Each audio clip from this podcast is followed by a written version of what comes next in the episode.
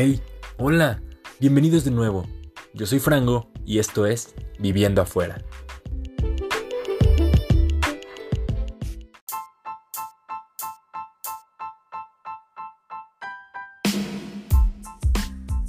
En el capítulo anterior les hablé del poco tiempo que tuve en la casa para mí solo y los consejos fueron conocer lo que hay cerca de tu casa, ya sabes, tiendas, servicios, comida, esas cosas. Y a la hora de ser mandado, checar la fecha de caducidad de todo y comprar porciones moderadas. En fin, llegó el día en el que mi primer roomie llegaría, y con él el fin de mi vida en casa sola.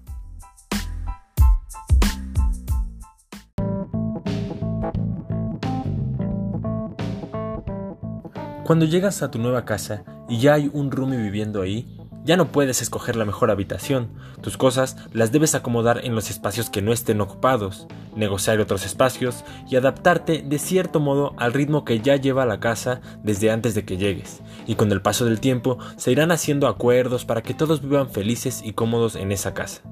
Pues eso es lo que le pasó a Oscar. Llegó y la habitación más grande ya estaba ocupada. Para bien o para mal, realmente no traía muchas cosas. De hecho, llegó en un Didi con tres maletas y eso era todo lo que traía, lo que resultó bueno al momento de ayudarlo a bajar sus cosas.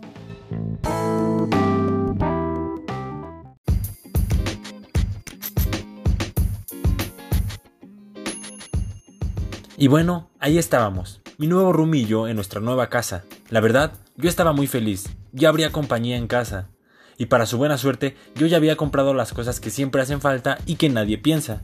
Para ese entonces él tenía unos 6 años viviendo fuera de casa de sus padres, y eso me dio mucha tranquilidad. Alguien con mucha más experiencia que yo, seguro sería más fácil sacar adelante la casa. En fin, para nuestra mala suerte, nos quedamos sin agua.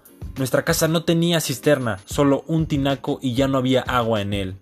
Hablé con la casera, y como ella era nuestra vecina, nos dejó sacar agua de su cisterna para poder bañarnos. Entonces, Oscar me dijo de dos cosas que nunca deben faltar en la casa de un independiente. La primera, una resistencia para calentar agua y la segunda, una parrilla eléctrica para cocinar. Así, siempre tendrás agua caliente y donde hacer tu comida.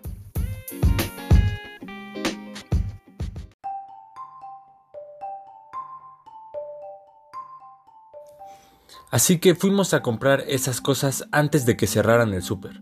Aprovechamos y compramos la cena y unas cervezas. De regreso, sacamos el agua de la cisterna y la pusimos a calentar con las resistencias. Mientras eso sucedía, cenábamos, comenzamos a beber, y conforme la conversación avanzaba, escuchaba cómo la voz de Oscar se volvía más cansada y arrastraba las palabras. Así que supe que mi roomie ya estaba ebrio. No sé ustedes, pero las pláticas de ebrio me entretienen mucho. Salen temas bien existenciales y graciosos, así que se nos fue mucho tiempo en estar platicando. Después de ya un buen rato, el agua ya estaba hirviendo. La verdad, yo ya estaba muy cansado, pero Oscar estaba tan ebrio que ya era hora de que fuera a dormir, así que le ayudé a subir las cubetas de agua para que se bañara. Estuvo un rato en el baño, bajó y me dijo, el agua está muy caliente, voy a esperar a que se enfríe. Pero yo, cansado, alcoholizado y desesperado, decidí bañarme con esa agua. Un consejo muy importante. Un baño con agua hirviendo no es mejor que un baño con agua helada.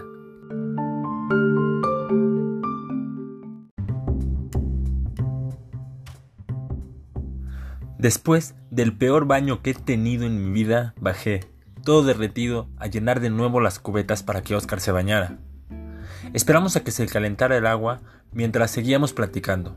Una vez que el agua ya estaba caliente, subimos las cubetas. Se metió a bañar y yo solo podía escuchar cómo se caía y se pegaba con las paredes mientras intentaba bañarse. Debo confesar que me dio mucha risa, pero más yo no podía hacer. Así que caí dormido.